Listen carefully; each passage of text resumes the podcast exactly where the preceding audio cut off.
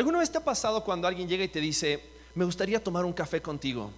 Es urgente, tenemos que hablar. Pero no te dice exactamente qué es lo que quiere hablar contigo. ¿Cómo te sientes en ese momento?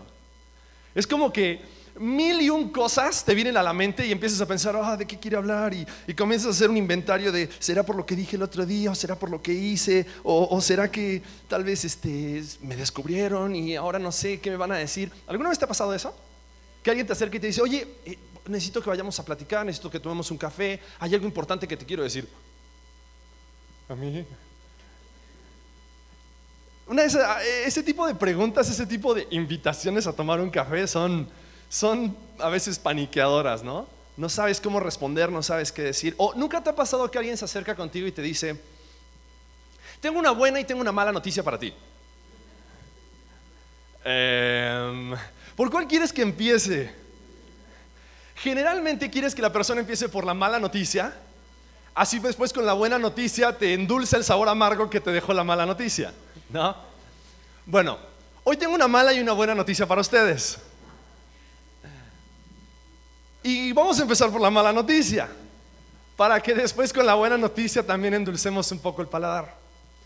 Y vamos a comenzar a hablar acerca de cómo, sí, vamos a hablar acerca de la restauración, vamos a hablar acerca de lo hermoso que Dios puede hacer en nuestras vidas, pero vamos a hablar acerca de la mala noticia primero. Vamos a comenzar hablando por qué es que necesitamos esa restauración. Y vamos a comenzar hablando acerca de lo caótica que es nuestra vida, lo caótico que es nuestro mundo y cómo nosotros necesitamos esa obra y esa intervención de Dios en nuestras vidas. Nos encanta recibir buenas noticias. Nos encanta que nos cuenten cosas buenas, nos encanta que nos sorprendan. Eh, yo soy malísimo con las sorpresas, les voy a decir la verdad. Soy malísimo dándole sorpresas a mi esposa. Siempre cuando le tengo una sorpresa es como que no me aguanto y entonces mejor si diera un regalo se lo doy antes este, de la fecha. Así como que no, ya no me aguanto, te doy este regalo. Era para dentro de un mes, para el Día del Amor y la Amistad, pero toma. ¿no? Pero vamos a dedicarnos el tiempo hoy a entender por qué.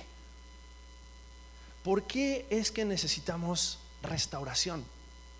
¿Por qué es que necesitamos una obra sobrenatural externa a nuestras vidas.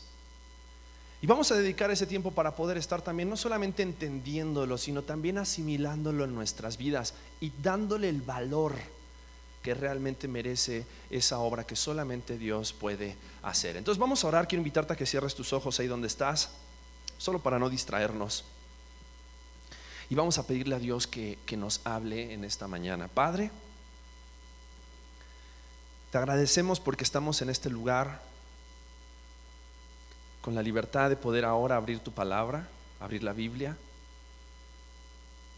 Y Dios, quiero que quiero pedirte, por favor, que tú nos hables. Porque en esta mañana necesitamos escuchar tu voz. Necesitamos ser transformados, necesitamos eh, realmente entender el propósito y la obra que tú haces en cada uno de nuestros corazones. Te agradecemos por tu Espíritu Santo porque está aquí en medio nuestro y es Él quien hace esa obra perfecta en nuestras vidas. Por eso Dios te pedimos que, que tú nos enseñes a ser obedientes y a poder seguirte, seguir tu voz. Te lo pedimos en el nombre de Cristo Jesús. Amén. Acompáñame a Eclesiastés capítulo 1 versículos 14 y 15. La palabra evangelio significa buenas nuevas o buenas noticias. Y el Evangelio son las buenas noticias que Jesús vino a traernos cuando Él hace casi un poco más de dos mil años atrás murió en la cruz. Pero ¿por qué necesitábamos buenas noticias? ¿Por qué necesitábamos un mensaje de buenas nuevas? ¿Por qué necesitábamos que Jesús venga a esta tierra? Y tal vez lo que vamos a estar escuchando hoy, lo que vamos a estar leyendo el día de hoy, tal vez no, no es algo nuevo para ti. Tal vez ya lo has escuchado muchas veces. Muchas veces has escuchado de las buenas nuevas, del Evangelio, de la obra de Jesús. Pero quiero que prestemos mucha, mucha, mucha, mucha atención. Te voy a decir por qué. Porque una mala comprensión de las buenas nuevas, del mensaje que Jesús tiene para nosotros, muchas veces nos puede llevar a vivir una vida en caos cuando Jesús quiere que nosotros vivamos una vida en libertad, una vida de gozo, una vida, de victoria, donde aún en medio del caos, en medio de todo lo caótico que puede estar nuestro sistema y el mundo, nosotros podemos encontrar en Jesús restauración. Mira lo que dice Eclesiastés capítulo 1, versículos 14 y 15. El escritor de Eclesiastés, que es Salomón, comienza diciendo, miré todas las obras que se hacen debajo del sol, y he aquí, todo ello es vanidad y aflicción de espíritu. Lo torcido no se puede enderezar y lo incompleto no puede contarse. Y Salomón va a comenzar dándonos una, dándonos una mala noticia. Salomón era el hombre más sabio, fue el hombre más sabio sobre el planeta Tierra. Y como el hombre más sabio y conocedor de todas las cosas, experimentado en ciencias, experimentado en filosofías, experimentando en la observación, dice, observé todo en la creación, observé todo sobre la faz de la tierra y he descubierto algo. Ahí les va la mala noticia. Todo es vanidad. Todo es aflicción de espíritu. Lo torcido no se puede enderezar. Y lo incompleto no puede contarse. Gracias Salomón por las malas noticias. Qué buena forma de empezar el día. ¿Sabes cuál es la mala noticia de todo esto? La mala noticia que nosotros tenemos que entender. Que nosotros tenemos un problema. El problema es que vivimos en un mundo echado a perder. Vivimos en un mundo que está en caos. Vivimos en un mundo que está constantemente en conflicto. Vamos a ser realistas. Por más positivos que seamos, por más este Sí, eh, por más que nos, sumamos, nos unamos al club del optimismo y cantemos todos los días que estamos bien y que el mundo en el que estamos está en caos. Todos los días vas a comenzar el día escuchando noticias como de que cada vez hay más violencia. Y todas estas noticias tristes que nos afectan nos hacen cuestionar si realmente hay bondad en el mundo. Nos hacen cuestionar si realmente hay futuro para nosotros, o hay futuro para nuestros hijos, o hay futuro para la sociedad, porque el mundo en el que vivimos está en caos. El mundo en el que vivimos está echado a perder. Es la realidad. Ahora, déjame contarte algo. La semana pasada que, que estaba en Estados Unidos, estaba en la ciudad de Columbia, y uno de esos días que estaba comiendo con algunos de los pastores, de repente empezaron a, empezó a sonar una alarma y empezaron a mostrar en todas las pantallas algo que estaba sucediendo en la Universidad de Columbia, que es la Universidad de Carolina del Sur. La Universidad Estatal. Una chica, en ese momento no se sabía quién ni, ni qué era lo que había sucedido, pero después las noticias mostraron de que una, una joven entró a la universidad, a la facultad que le había rechazado que ella pueda estar estudiando ya cuatro veces. Y la quinta vez que ella fue a presentar sus papeles y tratar de inscribirse en esa facultad, la maestra responsable de todas las inscripciones le rechazó y le dijo que ella no podía estudiar en la facultad. A la joven se le hizo muy fácil sacar un arma, dispararle a la maestra y después dispararse a sí misma. En ese momento de caos, todas las personas pensaban que era uno de esas matanzas de las cuales muchas veces hemos escuchado, que entra un loco a una universidad, a un centro comercial, a una sala de cine con un arma y empieza a matar. Toda, toda la gente estaba en pánico. Uno de los pastores que estaba conmigo y estábamos comiendo tenía un hermano y su novia estudian en esa facultad. Y en ese momento enseguida empezó a mandar mensajes de texto, empezó a llamar para ver dónde estaban ellos en ese momento. ¿Qué era lo que estaba sucediendo?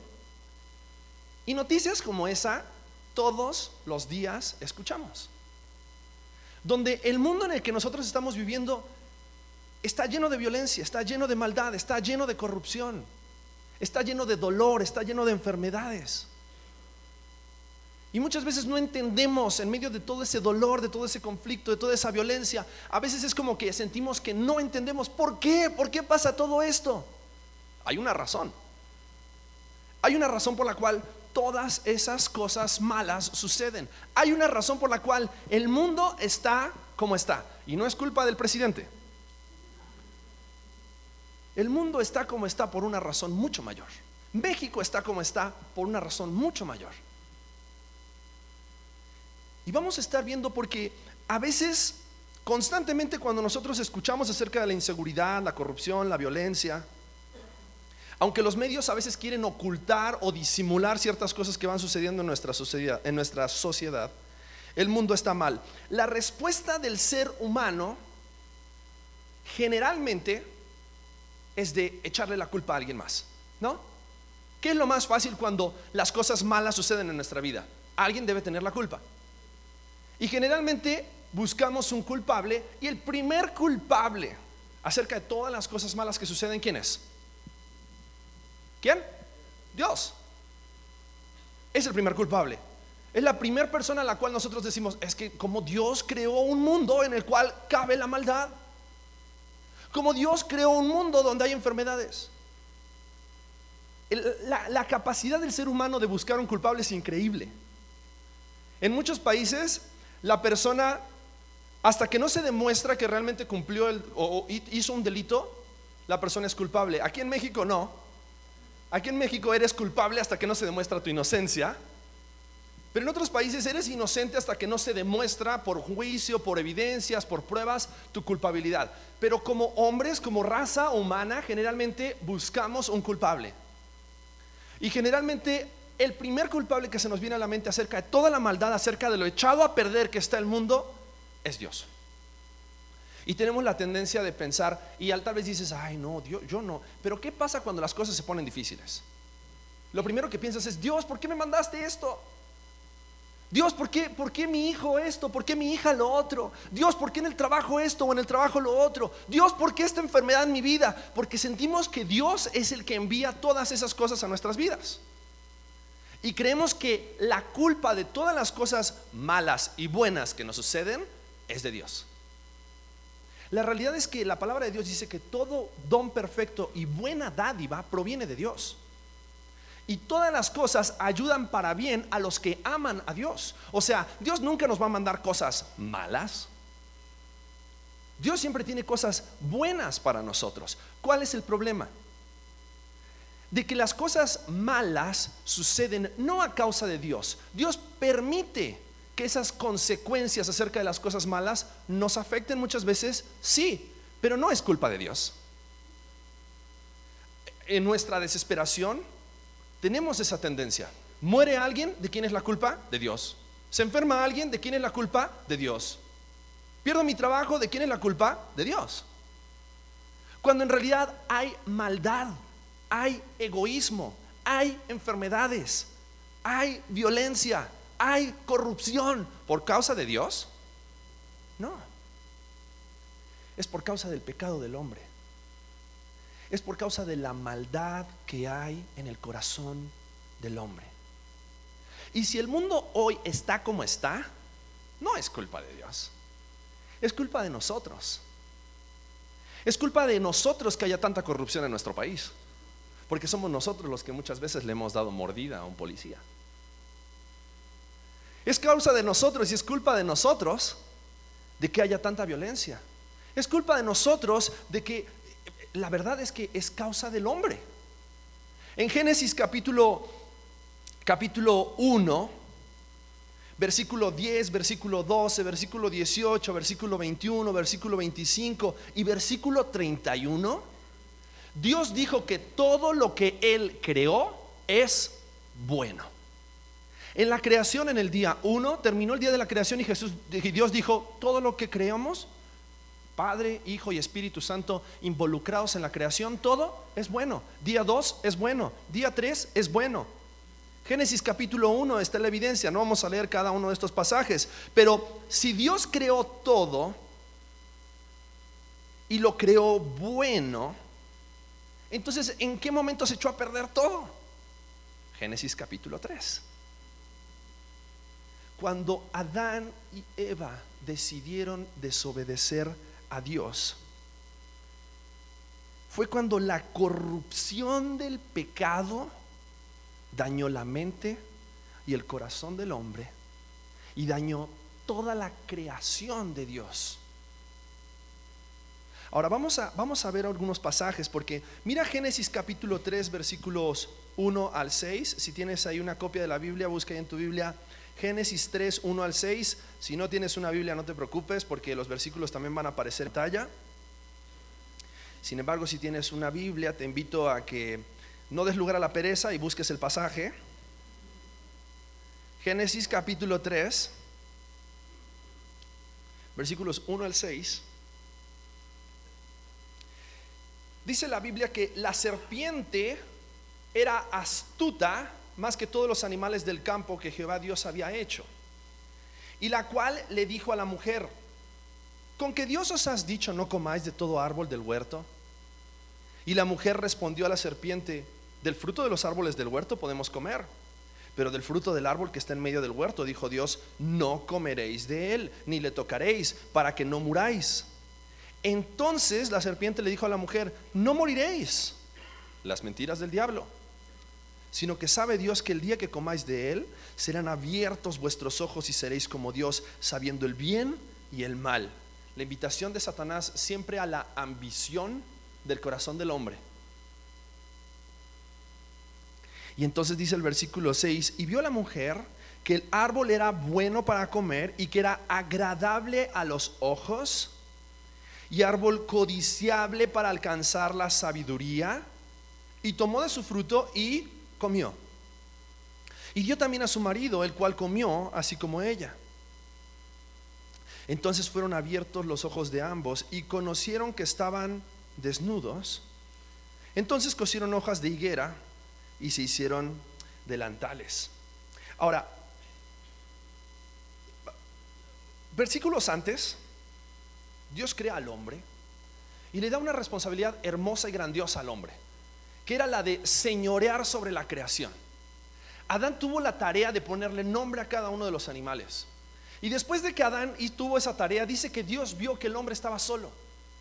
Y Dios no solamente le dio un lugar para vivir, comida para comer, un, eh, un trabajo para llevar a cabo, sino que también dice Dios que vio que Adán estaba solo y que le proveyó una mujer, una ayuda idónea, para que Adán pudiese no solamente disfrutar de la creación, sino también disfrutar del amor de una mujer. Ahora, Adán tenía todas esas cosas. Eva tenía todas esas cosas. El plan de Dios era perfecto y bueno para ellos y para su creación. Sin embargo, en Génesis capítulo 3, la serpiente, el propósito de la serpiente era desenfocar su vista de todas las cosas que Dios les había dado para que entonces ellos se enfocaran en aquello que su corazón anhelaba más. ¿Se acuerdan? La serpiente acá está representando también a el diablo, Satanás. ¿Y se acuerdan qué fue lo que Satanás sintió en su corazón un día cuando en medio de la adoración dice, ¿por qué Dios se tiene que llevar toda la gloria? ¿Por qué Dios, por qué todos le tienen que cantar a Dios? Yo quiero que también me canten a mí. O sea, yo quiero que en lugar de que todos adoren a Dios, me comiencen a adorar a mí. Entonces, él perdió el enfoque de dónde y a quién le pertenece toda la gloria y la adoración y empezó a ponerlo en quién? En sí misma. La serpiente hace lo mismo con Adán y con Eva. Comienza a desenfocar la atención de a quién ellos debían obedecer, a quién ellos debían seguir, a quién ellos debían de adorar para ponerla en sí mismos si ustedes comen de este fruto, no van a morir, sino todo lo contrario, sus ojos van a ser abiertos. Y la serpiente tienta a Adán y Eva para que ellos puedan tener más y más. Ahora, ¿de dónde proviene todo eso? ¿De Dios? No. De la ambición del corazón del hombre. Ahora, todo eso desencadenó una debacle total. Santiago capítulo 4, versículo 1, dice que todas las guerras, todo el conflicto, no fue algo creado por Dios, sino que proviene del corazón del hombre. Mira cómo dice, dice, ¿de dónde vienen las guerras y los pleitos entre vosotros? ¿No es de vuestras pasiones las cuales combaten en vuestros miembros? Y si nosotros entendemos esto, tenemos que entender que nuestro corazón por naturaleza no es bueno. Nuestro corazón por naturaleza, desde que Adán y Eva pecaron, nuestro corazón es malo. Y porque nuestro corazón es malo, el sistema en el que nosotros hemos vivido, la sociedad en la cual nosotros vivimos, también te incita no a la bondad, no al bien, sino hacia qué? Hacia el mal. Hacia el mal. Por eso la corrupción, por eso la violencia, por eso las guerras, por eso la ambición acerca del petróleo, por eso la ambición acerca del dinero, por eso la ambición acerca de el gobierno y el poder y el imperio y por causa del corazón del hombre. La mala noticia es esta, el culpable de todas las cosas que suceden a nuestro alrededor no es Dios. Somos nosotros mismos. Por más que queramos echarle la culpa a alguien, cuando Adán y Eva se estaban escondiendo, dice que se hicieron delantales de hojas. Y no me imagino lo que estaba pasando en la mente de Adán y Eva, cuando de repente ellos pensaron, ¿estamos seguros de que si nos hacemos un delantal, Dios no se va a dar cuenta? o sea, me voy a tapar porque estoy desnudo, se dieron cuenta a causa de su pecado, y pensaron, si nos hacemos un delantal, y nos escondemos, Dios no se va a dar cuenta de que pecamos. Así es el corazón del hombre, ¿no? Cualquier similitud con la realidad es mera coincidencia. Estoy seguro que si lo hago en lo secreto y lo cubro de la mejor manera, nadie se va a dar cuenta. Sin embargo, dice que Dios, buscando a Adán y Eva, les dice, hey, ¿quién les dijo que están desnudos? Y entonces enseguida Adán dice, la mujer que tú me diste, echándole la culpa, ¿no? Buscando un culpable, la mujer que tú me diste, ella comió del fruto y me dio a mí para que yo comiera. Y entonces Eva dice, no, no, no, no, espera Dios, la serpiente que tú pusiste sobre la tierra, ella me dijo de que comiera del árbol.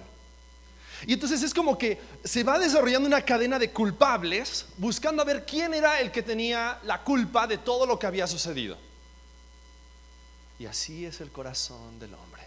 Y así es tu corazón y así es mi corazón. Porque cuando nosotros muchas veces nos damos cuenta de la maldad de nuestro corazón, preferimos taparlo antes que realmente enfrentar con la realidad de nuestro pecado. Cuando te das cuenta de que hay maldad en tu corazón, cuando te das cuenta de que hay egoísmo en tu corazón, cuando te das cuenta de que hay violencia en ti, cuando te das cuenta de que hay un carácter que no va conforme a lo que Dios quiere, generalmente lo que tratamos de hacer es disimularlo y taparlo, cubrirlo. Pero hay un Dios que todo lo ve. Y hay un Dios que conoce tu corazón y conoce mi corazón, conoce tu maldad y conoce mi maldad, conoce tu pecado y conoce mi pecado. Hay un Dios que todo lo ve y no hay nada que se pueda ocultar delante de sus ojos. Y si hay alguien que es culpable, somos tú y yo. No Dios. Así como Adán y Eva ese día, cada uno de ellos decidieron. La serpiente no decidió por Eva. Eva decidió por sí misma. Dice la Biblia que Eva vio el árbol y vio que el fruto era atractivo. Primero lo deseó con sus ojos y después deseó con su corazón porque dice que anheló la sabiduría que la serpiente le había prometido. Todo entra primero por los ojos, pero después con su corazón ella deseó ese fruto. Deseó, tuvo esa ambición acerca de eso que la serpiente le había prometido. Es el mismo proceso por el cual nosotros muchas veces pasamos en la tentación. El diablo nunca te va a ofrecer algo feo, desagradable. El diablo siempre te va a prometer algo exitoso, algo que te va a satisfacer. Y es lo que el diablo hace, es lo que el diablo hizo con Adán y con Eva. Desenfocó su atención de todo. Ellos podían comer de todo árbol del huerto. Todo árbol del huerto era de ellos. Todos los animales se sometían debajo de ellos. Ellos eran señores y Dios los había puesto para ser mayordomos de ese huerto.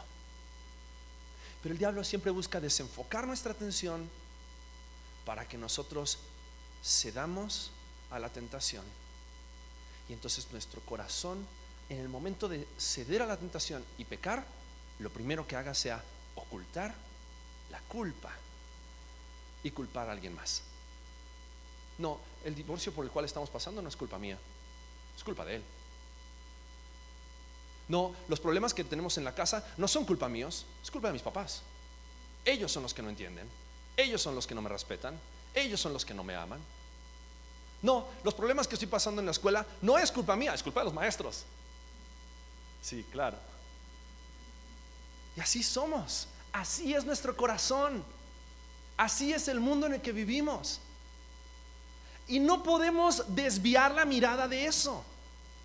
No podemos hacernos tontos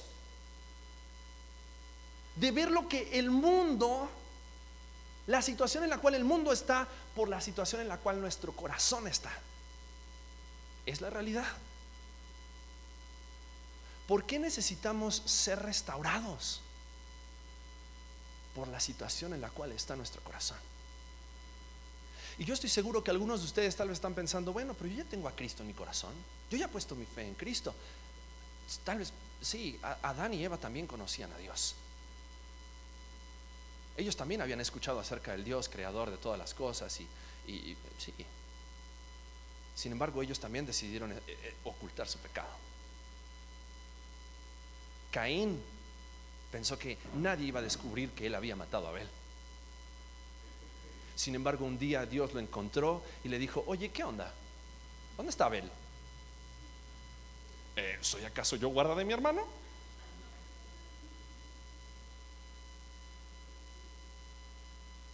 Y así es nuestro corazón. Estamos dañados, así como el mundo está dañado, por causa del pecado en nuestras vidas. Ahora, vamos, vamos a pensar juntos en esto. Si el mundo está dañado, y no está dañado por culpa de Dios. Tampoco es culpa de Adán. Porque a veces es, ay, gracias Adán por haber pecado, ahora todos somos pecadores. No, tampoco es culpa de Adán. Somos nosotros los que fomentamos la corrupción, somos nosotros los que vivimos en este mundo corrupto. Ahora, el hombre no solamente busca echarle la culpa a alguien más, sino que también como hombre y como ser humano generalmente tratamos de solucionar las cosas a nuestra manera. ¿No? Como Adán y Eva dijeron, vamos a tapar nuestra desnudez. Estamos desnudos por causa del pecado. El hombre quiere solucionar las cosas a su manera. La primera forma en la cual el hombre quiere solucionar las cosas a su manera es a través de, y voy a decirte cuatro cosas que el hombre utiliza, si estás tomando notas, cuatro cosas que el hombre utiliza para tratar de solucionar sus problemas. La primera es buenas obras. Creemos que reinventándonos a nosotros mismos, podemos hacernos de la vista gorda del pecado que hay en nuestras vidas. Creemos que si hacemos una mejor versión de nosotros, si hacemos más cosas buenas que las cosas malas que hemos hecho, entonces podemos cambiarnos a nosotros mismos. Ahora, la salvación dice la Biblia que no es por obras en Efesios 2, 8 y 9. Por lo tanto, el proceso de restauración menos va a ser por obras. Porque la restauración comienza con Cristo en la cruz derramando su sangre, vamos a verlo más adelante, pero no depende de nosotros y de nuestras buenas obras, nuestras buenas intenciones, nuestros buenos deseos, porque nosotros estamos dañados. Porque aún a veces vamos a hacer cosas, pero con un deseo egoísta, de buscar algo a cambio. Claro, vamos a hacer cosas buenas para ganarnos el favor de Dios. Entonces, no es algo honesto, es algo con un doble sentido. No es que lo hago por cuanto amo a Dios, lo hago para tratar de ganarme su favor y para que Él no se dé cuenta de lo malo que soy. Dios no es así. No es a través de nuestras buenas obras que nosotros podemos ni ser salvos, ni tampoco ser restaurados y tener, cambiar nuestras vidas, transformar nuestras vidas. A veces sentimos que podemos calmar nuestra conciencia de lo mal que hemos hecho a través de las buenas obras.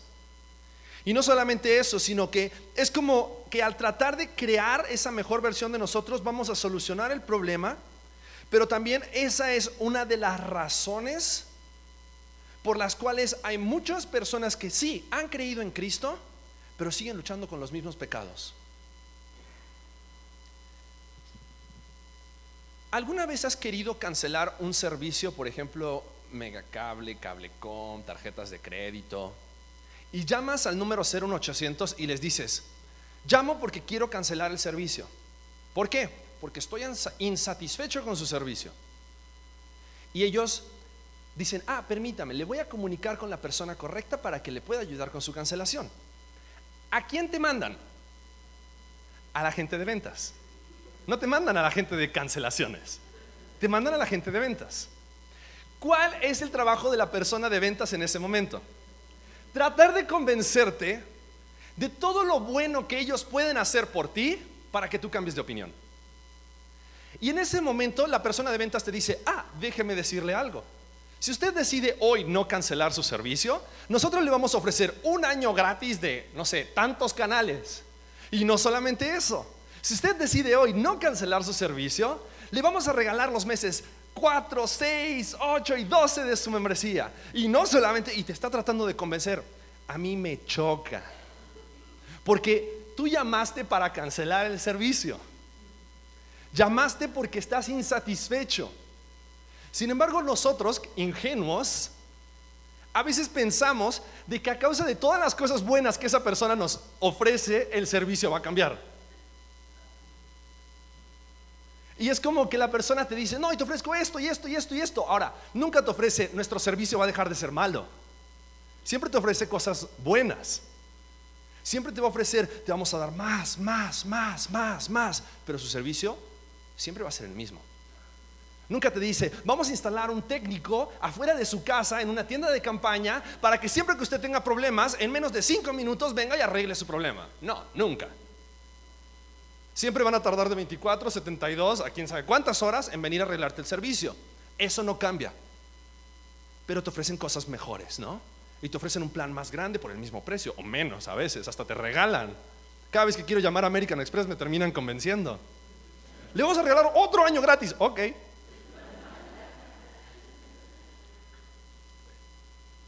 Pero así como funcionan esas compañías de telemarketing y de soporte técnico, Así funciona nuestro corazón. Sabes, nuestro corazón va a seguir siendo malo.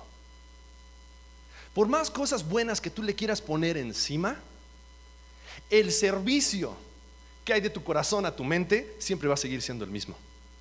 Porque nuestro corazón es malo, nuestra mente va a seguir siendo mala. Por más cosas buenas que tú quieras hacer, por más cosas buenas que quieras ponerte encima, vas a seguir estando dañado. Vivimos en un mundo dañado. Por más bien que quieras hacer por la comunidad y por la sociedad, la corrupción y los políticos y todos esos rollos van a seguir siendo los mismos. Entonces las buenas obras no son la solución. Ahora, ¿cuál es la segunda cosa que el hombre intenta hacer para solucionar sus problemas?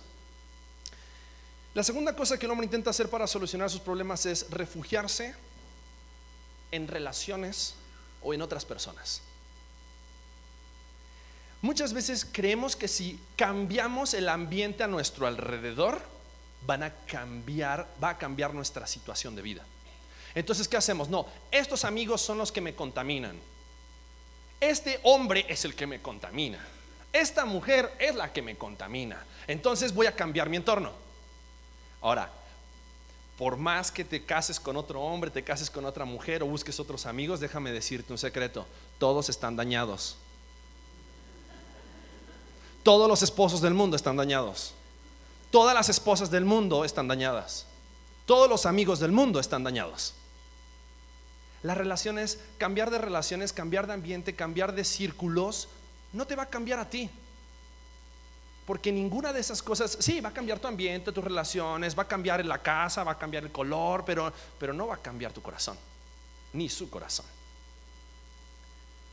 Y constantemente nosotros vamos refugiándonos a veces en que si cambiamos, Tal vez lo que necesito es cambiar de trabajo. Tal vez lo que necesito es cambiar de esposo. Tal vez lo que necesito es, y, es como que pensamos que al cambiar eso exterior va a cambiar en realidad lo interior y así no funciona. Así no funciona. No porque cambies de iglesia vas a solucionar los problemas de tu corazón. Porque el pastor también está dañado. Así como el pastor de la otra iglesia donde estabas. Yo también estoy dañado. Cambiar lo exterior no va a solucionar el problema de tu interior. Sabes, no, no estoy en contra de que una persona que esté divorciada se vuelva a casar, para nada, no me malinterpreten. Pero el problema es cuando una persona que se divorció a causa de un conflicto dentro del matrimonio, piensa que en su segundo matrimonio no van a haber los mismos problemas, no van a haber los mismos errores. Y en lugar de analizar su corazón y solucionar los problemas de su corazón antes de empezar una nueva relación, viene arrastrando todo el bagaje, toda la carga, todas las cosas malas que sucedieron en ese otro matrimonio, porque no es culpa de uno solo. El matrimonio es responsabilidad de dos. Y a veces es como que piensas que porque, porque cambias de relación, cambia tu vida. No, no, no funciona así. No funciona así. Lo único que vas a hacer va a ser arruinar tu segundo, tu tercero, tu cuarto, tu quinto matrimonio. Y después de un segundo, tercero, cuarto, si sigues pensando que el problema está en tu pareja, llama al 01800 dañado. Es así. Buscamos a través de las relaciones solucionar ese problema interior con una respuesta exterior jóvenes. Jóvenes que piensan que van a dejar de tener tentaciones sexuales cuando se casen. No. Jóvenes que sienten que, tal vez van a dejar de, de sufrir de soledad cuando tengan una pareja al lado. No. Lo único que vas a hacer va a ser arruinar a esa persona porque te vas a llevar tu soledad a esa relación. Te vas a llevar tus pecados sexuales a esa relación. No funciona así. Ahora, buscamos solucionarlo a través de a través de las cosas buenas que hacemos, a través de refugiarnos en las relaciones, pero también buscamos solucionar los problemas en el mundo. Y esta es la solución más fácil de todas. El mundo está mal, entonces el tiempo que me queda sobre este mundo lo voy a disfrutar como yo quiero. Y entonces me la paso de fiesta en fiesta, de antro en antro, de borrachera en borrachera, de pecado en pecado, tratando de a través de eso asimilar que como el mundo está dañado, entonces viva la vida loca, mientras esté sobre esta tierra, eso no me va a afectar. Y buscamos en el mundo y en el pecado aprovechar el tiempo no importando, y sabes que no importa cuánto, cuánto disfruto por esta tierra, entre comillas, tratando de copa tras copa olvidarte de tus problemas, relación tras relación olvidarte de tus problemas. No importa qué tanto dinero acumules tratando de olvidarte de tus problemas, los problemas siempre van a estar Cuarto, el hombre también busca solucionar su problema en la religión. Y no solamente en la religión, cualquier otra religión que no sea el cristianismo, aún en el mismo cristianismo. A veces sentimos que mis problemas van a dejar de ser si yo voy a la iglesia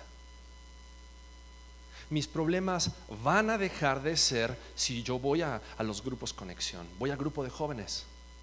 Eso es un mejoralito para la infección de tu corazón. Necesitamos de Jesús, necesitamos del Evangelio, no de nosotros mismos. Entonces, el problema es que muchas veces pensamos de que la religión, las obras, el mundo, las amistades, las relaciones van a solucionar nuestro problema. Nada de eso va a solucionar nuestro problema. Vestirte de religioso no va a solucionar tu problema. Solamente una persona en nuestras vidas puede solucionar nuestros problemas. Ese es Jesucristo. Ahora, dices, ah, eso yo ya lo sé. El problema es que a veces no medimos la gravedad de nuestro problema, lo profundo que es nuestro problema, y pensamos de que solamente vamos a poder en Jesús, queremos solucionar los problemas exteriores sin llegar a la raíz del problema. Y lo que queremos a través de esta serie es que podamos permitir que el Evangelio, que es la solución, la única solución para el problema del corazón del hombre, está en Jesucristo.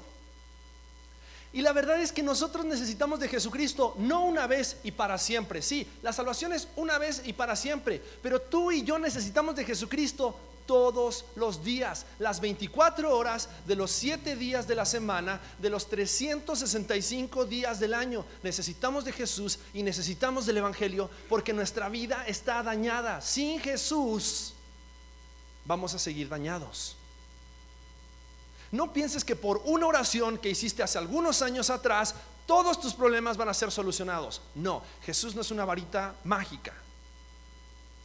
Jesús tiene que hacer un proceso en nuestras vidas de restauración. Mira lo que dice el Salmo 40. Se me está acabando el tiempo, tengo todavía seis puntos que quiero decirles. No, no es cierto, tengo dos más. Pero mira lo que dice el Salmo 40, versículos 11 al 13 y el versículo 17. Mira lo que dice el salmista. Dice, Jehová, no retengas de mí tus misericordias, tu misericordia y tu verdad me guarden siempre, porque me han rodeado males sin número, o sea, nuestra sociedad. Me ha alcanzado mi maldad, o sea, mi pecado. ¿Y qué dice el salmista? No puedo levantar la vista. Se han aumentado más que los cabellos de mi cabeza y mi corazón me falla. Quieras, oh Jehová, librarme. Jehová, apresúrate a socorrerme, aunque afligido yo y necesitado. Jehová pensará en mí. Mi ayuda y mi libertador eres tú. Dios mío, no te tardes. ¿Sabes qué? Jehová estuvo pensando en ti durante muchos años, desde antes de que tú nacieras. Por eso dice Romanos 5:6 que Cristo cuando aún nosotros éramos débiles, a su tiempo murió por los impíos. Es en Jesús que nosotros podemos encontrar esa solución, esa obra de restauración. El proceso de la restauración no es fácil, no es sencillo. Es como tratar de entrar a un, a un, 12 pasos. Así de difícil es el proceso que Jesús tiene que hacer en nuestras vidas. A mí me encantan los autos antiguos, en especial los GTIs, como del, no tan antiguos, pero 89, 90.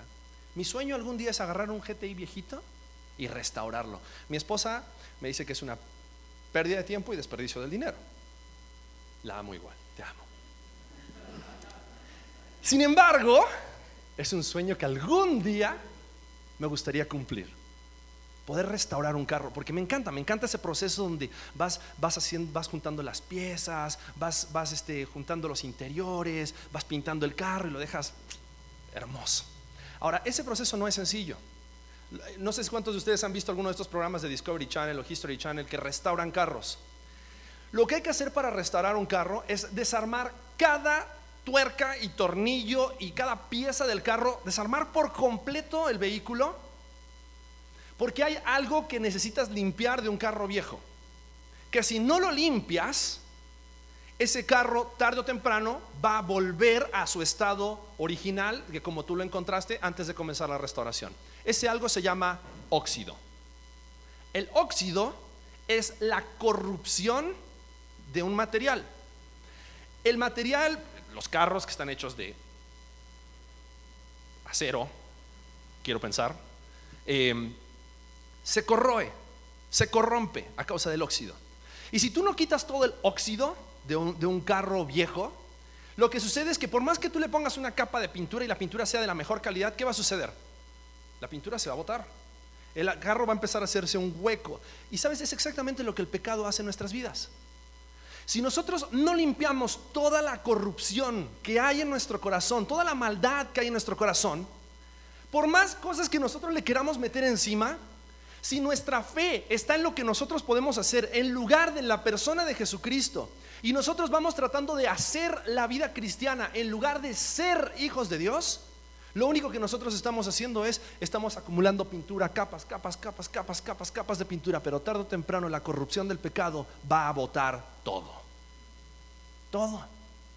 Es por eso que nosotros necesitamos de Jesús. Todo aquello que el pecado carcomió de nuestras vidas a causa de la corrupción que hay en nosotros, Cristo vino a limpiarlo. Necesitamos de Jesús. Él es la respuesta. Él no solamente es la solución, sino que también en Jesús nosotros podemos encontrar el remedio del pecado. El remedio para el pecado nosotros también lo encontramos en Romanos capítulo 5 versículos 8 al 11. Cuando dice que Dios muestra su amor para con nosotros en que siendo aún pecadores, aún a pesar de toda tu maldad, aún a pesar de estar bien dañado, que dice, Cristo murió por nosotros. Pues mucho más estando ahora ya justificados en su sangre, por él seremos salvos de la ira. Porque si siendo enemigos fuimos reconciliados con Dios por la muerte de su Hijo, mucho más estando reconciliados seremos salvos por su vida. Y no solo esto, sino que también nos gloriamos en Dios por el Señor nuestro Jesucristo, por quien hemos recibido ahora la reconciliación. Sabes, es solo a través de la obra del Evangelio de Jesucristo que nosotros podemos ser limpios. Jesús quiere sacar todo el óxido, todo lo dañado de nuestras vidas, para entonces poder empezar a construir de nosotros una obra de arte. ¿Alguna vez han visto esos, a los que les gustan los carros, un Shelby GT 68 Mustang restaurado, es una chulada, una chulada de carro. Pero cuando tal vez alguien lo encontró en un chatarrero, en, un junkie, cuando alguien lo encontró ahí oxidado y todo, a lo mejor ese carro le costó, no sé, 5 mil dólares, tal vez. Pero ya después del proceso de restauración, ¿cuánto cuesta uno de esos carros? Están en aproximadamente entre 60 y 90 mil dólares o más. Es la obra que Cristo quiere hacer en nuestras vidas. Cristo quiere tomar lo malo que nosotros somos, lo dañado que nosotros estamos, y sabes que Él quiere dedicar el tiempo, el esfuerzo y la sangre de su Hijo Jesucristo para restaurar todo lo dañado que estamos a causa de del pecado. Y ese proceso no es un proceso que sucede una vez en nuestras vidas, es un proceso que Jesús hace cada día, cada semana, cada año de nuestras vidas, el proceso de la restauración, donde Él constantemente de repente encuentra, uh, acá hay un poco de óxido, y tú dices, ah, pero ese óxido me gusta. No, este óxido tiene que irse. Porque si no, todo el trabajo que yo estoy haciendo se va a echar a perder. Y Jesús quiere constantemente hacer eso en, nuestros corazones. ¿Cómo lo hace? ¿Cuál tiene que ser nuestra respuesta? Y con esto terminamos y nos vamos. ¿Cuál debe ser nuestra respuesta ante la realidad? Estamos dañados. La solución, Jesucristo quiere restaurarnos. ¿Cuál tiene que ser nuestra respuesta? Arrepentimiento. La respuesta ante esta verdad, ante la mala noticia, pero también ante la buena noticia de que Jesucristo quiere restaurarnos es que nosotros vivamos vidas arrepentidas. Donde nosotros cuando Jesús diga, hey, esa corrupción, ese óxido se tiene que ir, aunque estés así como que, ah, está bien, tállale.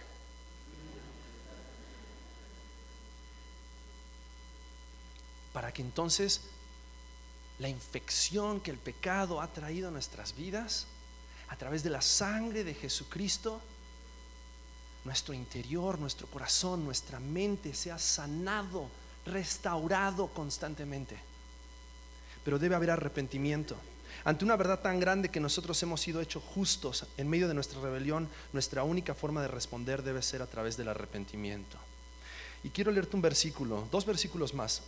Uno está en Hebreos capítulo 4, versículos 12 al 13. Dice que la palabra de Dios es viva y eficaz, más cortante que toda espada de dos filos, y penetra hasta partir el alma, el espíritu, las coyunturas y los tuétanos, y dice los pensamientos y las intenciones del corazón. Dios sabe. Y sus palabras, la palabra de Dios dice que penetra hasta lo más profundo. Ahora, ¿cuál tiene que ser nuestra, nuestra reacción? Dice, no hay cosa creada que no sea manifiesta en su presencia. Antes bien, todas las cosas están desnudas y abiertas a los ojos de aquel a quien tenemos que dar cuenta. La palabra de Dios es como un cirujano que va a abrir hasta lo más profundo para sacar la infección desde lo más profundo de tu corazón y de mi corazón. ¿Y sabes qué significa eso? Que tú y yo necesitamos reconocer cuando hay maldad, cuando hay pecado en nuestro corazón y necesitamos ir delante de Dios constantemente porque primera de Juan 1.9 dice que si confesamos nuestros pecados, Él es fiel y justo para perdonarnos y limpiarnos de toda maldad. Él quiere limpiar toda la corrupción de nuestro corazón. Él quiere limpiar todo el pecado de nuestro corazón. Él quiere limpiar y restaurar todo lo dañado que está en nuestra vida, nuestro corazón, nuestra mente, nuestro cuerpo. Él quiere volver a hacer algo nuevo. Él quiere que tú te veas como si fueras un carro cero kilómetros, aunque seas del 68. Que todas las personas cuando pasen al lado tuyo digan, wow, ¿qué te pasó? Porque estabas bien dañado. Pero algo te pasó. Y tú puedas decir, Jesús está restaurando mi vida. Jesús está quitando todo lo malo en mí y lo va a seguir haciendo cada día de mi vida. Necesitamos la obra de restauración de Jesús cada día de nuestras vidas, pero para eso tenemos que doblar nuestro orgullo, doblar nuestra soberbia, ponernos de rodillas delante de Dios y decir, Dios, he pecado. Hay maldad en mi corazón, hay orgullo en mi corazón, hay lujuria en mi corazón, hay mentira en mi corazón, hay murmuración en mi corazón, hay egoísmo en mi corazón, hay alcoholismo en mi corazón hay glotonería en mi corazón. Sea lo que sea que haya en tu corazón, sea lo que sea que aún está dañado en tu corazón, es necesario que lo pongamos delante de los pies de Jesucristo para que con su sangre preciosa nos limpie. Y entonces esa obra de restauración, ese proceso de restauración, que en el cual Jesús quiere que nosotros estemos cada día de nuestras vidas, se lleve a cabo. Y vamos a estar tocando en detalle temas, heridas, puntos de corrosión y óxido en nuestras vidas, en los cuales Jesús quiere meter mano, en los cuales Jesús tiene que quitar, tiene que limpiar, para entonces poder hacer su obra en nuestras vidas. Y mi invitación, nuestra invitación para cada uno de ustedes es, cada uno de nosotros, seamos sensibles a la voz de Dios. Seamos humildes ante la voz de Dios, porque la palabra de Dios viva y eficaz quiere hacer su obra en nosotros, penetrar hasta lo más profundo. ¿Sabes para qué? Para que puedas vivir en victoria. Para que tú y yo podamos vivir libres en Cristo Jesús. Hay un problema, es una mala noticia. El pecado nos ha dañado, pero hay una solución. Jesucristo quiere restaurarte. ¿Cuál va a ser tu respuesta? ¿Estás dispuesto a decir, Jesús, límpiame? Jesús, restaura todo lo dañado que hay en mí. Cierra tus ojos, vamos a orar.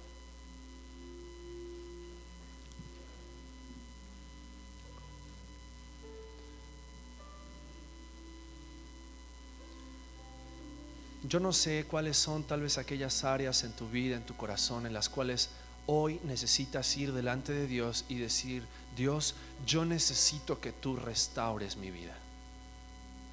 Tal vez hay alguien en este lugar que necesita comenzar el proceso de restauración. Tal vez hay alguien aquí que aún no ha abierto su corazón a Jesús y se da cuenta hoy que está dañado, que hay pecado en su vida. Si ese eres tú, ¿por qué no hoy le dices a Jesús, Jesús, límpiame, sálvame? Sé que he pecado y te necesito. Te necesito. Quiero que hagas esa obra en mi vida. ¿Por qué no se lo dices a Dios? Díselo ahí donde estás. Dile, Jesús, sálvame, restaurame, límpiame, hazme nuevo. Creo que tú eres el único que me puede salvar. Alguien así que por primera vez hoy le haya dicho eso a Jesús, que hoy por primera vez haya abierto su corazón para permitir que Dios haga esa obra de restauración. Quiero dar gracias a Dios y orar por tu vida. Solamente te pido que levantes tu mano ahí arriba y abajo para que yo pueda verte y dar gloria a Dios por tu decisión. Amén. Gracias a Dios. Amén. Gracias a Dios. Amén. Gracias a Dios. Gracias a Dios. Gracias a Dios. Puedes bajar tu mano. Gracias a Dios. Veo tu mano.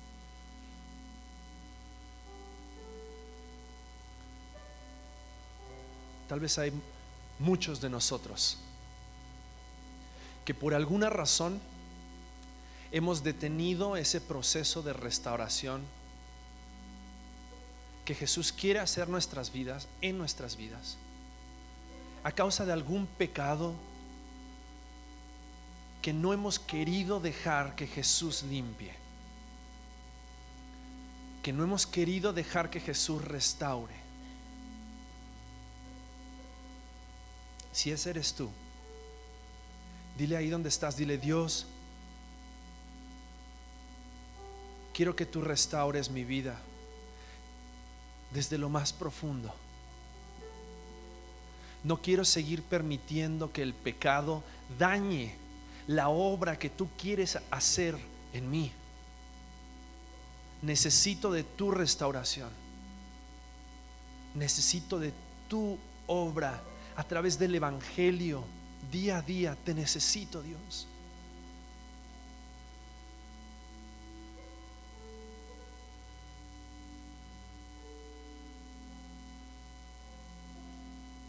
Padre,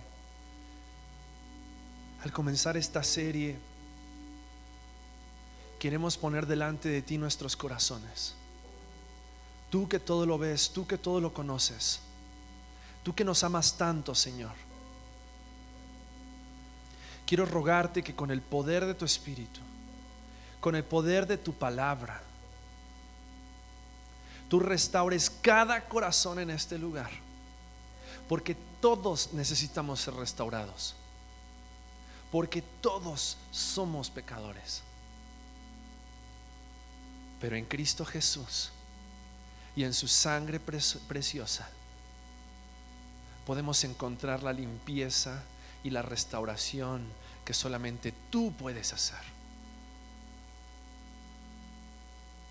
Que seamos humildes y sensibles a tu voz a tu obra en nuestras vidas. Te necesitamos, Dios. Te necesitamos, Señor.